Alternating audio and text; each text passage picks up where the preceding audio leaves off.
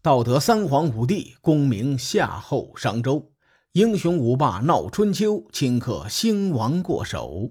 青史几行名姓，北邙无数荒丘。前人种地，后人收，说甚龙争虎斗？上回咱们说到，虚阁之战中，郑国建设天子，周桓王无奈回师。两年之后呢，在帝国西方的一个大国中，又又又又又发生了弑君事件。这个大诸侯国其实是晋国。晋国是春秋时期最重要的诸侯国。我们既然提到了晋国，那不如先梳理一下晋国的传承。说起这个事儿啊，就不得不提到两个典故，一个是桐叶封堂，另一个是君无戏言。很多人对前面这个词儿陌生，后面这个“君无戏言”的典故应该是耳详能熟、妇孺皆知。别着急啊，咱们慢慢的讲。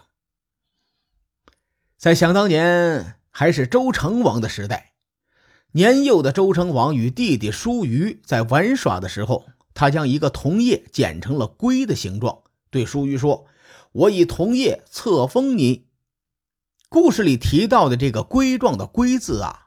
它本意是西周时期贵族朝聘时用的礼器，在今天呢，大概就是一个聘书。周成王用铜叶做了个假聘书，不用想都知道这小子是开玩笑的。但是古代呢，天子身边都有史官，他们的责任便是君举必书，也就是天子的一言一行都要记录下来。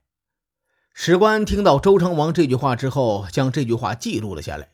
并且提醒周成王择日册封叔虞。周成王回答说：“我只是跟叔虞嬉戏玩闹。”史官义正言辞地说：“君无戏言，言之于理，见之于乐，一言九鼎。”你看，“君无戏言”的典故就是从这儿来的。周成王一听，有道理呀。他的亲叔叔周公旦制定的礼乐制度，自己身为天子不能违反，否则无法治国。于是呢，就把叔虞封到了唐地。这个唐地在渭水之东，方圆百里，所以叔虞又被称为唐叔虞。关于唐叔虞的身份，史书上还有另外一个记载，不过那个记载是难以令人信服的。这个记载呢，出自《左传》。说唐叔虞的母亲怀孕的时候，梦见天帝对他说：“我让你生个儿子，将你的儿子取名为虞，并且把堂弟赐给他。”等唐叔虞出生之后，手心上果然有一个像鱼的这么一个纹路。后来呢，唐叔虞果然被封到了堂弟。《左传》中这个记载呀，咱们姑且是一笑了之，全当听了个笑话。等到唐叔虞死了之后呢？他的儿子姬燮继位，改国号为晋，从此称为晋国。关于这个历史事件，有四种说法，难以定论。所以呢，咱们在这儿啊就不展开了。此后，晋国经历了几代军国之后呢，传到了晋穆公的手中。公元前八百零五年，在晋国攻打犬戎的时候，生下太子，取名为仇。公元前八百零二年。攻打千亩之戎的时候，生下了少子成师。关于这两个孩子的起名啊，晋国的大臣是有异议的。报仇的仇字在当时那个时代有夫妻不和的意思，太子以仇起名不吉利，而少子的名字成师又太吉利，压过了哥哥的名字，恐怕会有祸乱。到了公元前七百八十五年，晋穆侯去世。他弟弟商叔自立，太子仇被迫逃亡。四年后，太子率人袭击了商叔，登上国君之位。这便是咱们前文提到过数次的晋文侯。在东周初期，晋国的地理位置确实不太好，四面都是戎狄，而且这个时候的三晋大地上势力林立，纷争不断。到了公元前七百五十年。晋文侯向周平王递交了投名状，袭杀周邪王。天子大喜，特赐晋文侯可以征讨周边势力的权利。从此呢，晋国也是逐渐壮大了。公元前的七百四十六年，晋文侯去世，从晋文侯去世开始，晋国的日子那是一天不如一天。晋文侯的儿子晋昭侯继位之后，将曲沃封给了叔叔成师，史称曲沃还书。曲沃城比晋国的国都邑城还大，这个封赏不符合当时的礼乐制度，就如同共叔段被封在了京城一样，为晋国的祸乱埋下了伏笔。晋昭侯没有郑庄公的手段和谋略，导致随后的七十年当中，晋国的内乱不断，堪称是一部血腥史。如果说非要用几句话来概括呢，那就是晋国有人弑君了，晋国又有人弑君了，晋国又又又有人弑君了，晋国又又又又又有人弑君了。哎，读起来像 rap 一样。事情的过程大概就是这么个意思。公元前七百三十九年，晋国大臣潘父杀了晋昭侯，准备迎接曲沃还叔入晋为国君。曲沃还叔呢，也想趁机夺权。义城的群臣那是起兵反抗，并且击退了曲沃还叔的军队。随后，拥立晋昭侯的儿子姬平为晋君，也就是晋孝侯。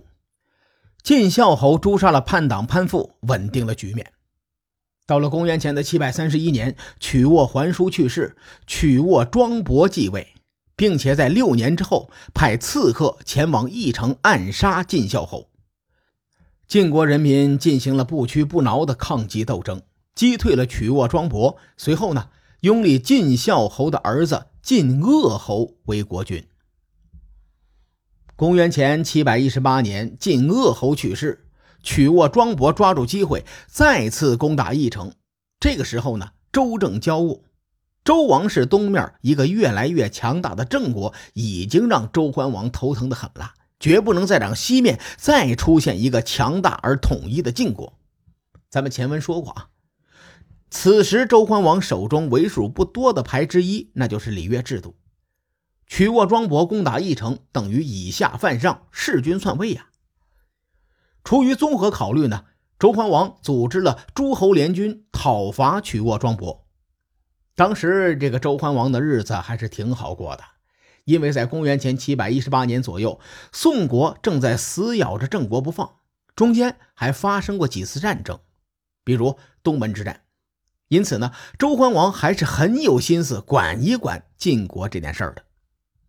曲沃这个地方在翼城和洛邑之间。天子联军攻打曲沃，等同从背后捅了曲沃庄伯一刀。为了保住老家呢，庄伯只好率兵回城防守。一城之危解决之后呢，晋国的群臣又拥立晋鄂侯的儿子晋哀侯为国君。公元前七百一十年，在胥阁之战发生的三年前，曲沃城主武公发兵攻打义城，并且掳走了晋哀侯。不久，把晋哀侯一刀给宰了。晋国群臣没有办法，只好再找一个继承人立为国君，史称晋小子侯。此时中原的情形巨变，宋襄公被弑，郑庄公势头那是如日中天，周桓王全力制衡郑庄公，无暇西顾。三年的时间，曲沃是越来越强大。周桓王在虚葛之战之后，需要提振王室的威仪。东边的郑国惹不起，北边的魏国刚与自己联军伐郑，看来看去呢，就把目光放在了西边的晋国。到了公元前七百零五年，曲沃武公以和谈的名义把晋小子侯骗到了曲沃，又给宰了。随后呢，再次攻打义城，曲沃的几代城主啊，都号称是国君的克星，在短短的几十年内，连杀了四位晋国的国君。已经杀的超神了。周桓王刚从虚葛之战缓过神来，于是呢就号召诸侯国讨伐曲沃，命令国仲率天子联军讨伐曲沃武功。此时的曲沃武功并没有中原霸主郑庄公的势力，所以呢他无法对抗联军，不得已只能逃回曲沃。与此同时呢，晋国实在没人了，就立晋哀侯的弟弟姬敏为国君。史称晋侯敏。从当时的礼乐制度出发，晋国数次发生弑君叛乱的事情，很多诸侯国应该趁机出兵讨伐，占点便宜。事实却恰恰相反，除了天子，没人征讨晋国。这主要是因为在那个时代，战场上的主要作战形式还是以战车为主。战车是在平原才能发挥巨大作用的战争机器，而晋国所处的地方山地奇多，太行天险、吕梁天险之间，加上河流切割，可以说是易守难攻。周桓王讨伐晋国，只是出于政治方面的考量，可以借此重新树立天子的威严。同时呢，有一个分裂的晋国，对周王室来说有利无害。所以周桓王两次讨伐晋国，都留着曲沃的统治者，没有赶尽杀绝。尤其是最后一次，打的曲沃武功特别狼狈。此后二十年，再没有起兵作乱过。周桓王讨伐曲沃这件事情，实际上取得的效果还不错。他出手的时机和对手的选择上，比虚葛之战要强得多呀。周王室多少也因为这件事挽回了一些天子的威严。有趣的是，兴衰总在不停的轮回。周桓王否极泰来，郑国却出现了一个盛极而衰的隐患。至于这个隐患究竟是什么，下期节目。咱们慢慢的讲述，书海沉沉浮浮，千秋功过留于后人说。我是西域说书人介子先生，更多内容请搜索关注微信公众号“伯乐灯”，与更多网友交流互动。伯乐灯将定期为粉丝发放福利，愿我们的存在让您对明天更有期许。咱们后会有期。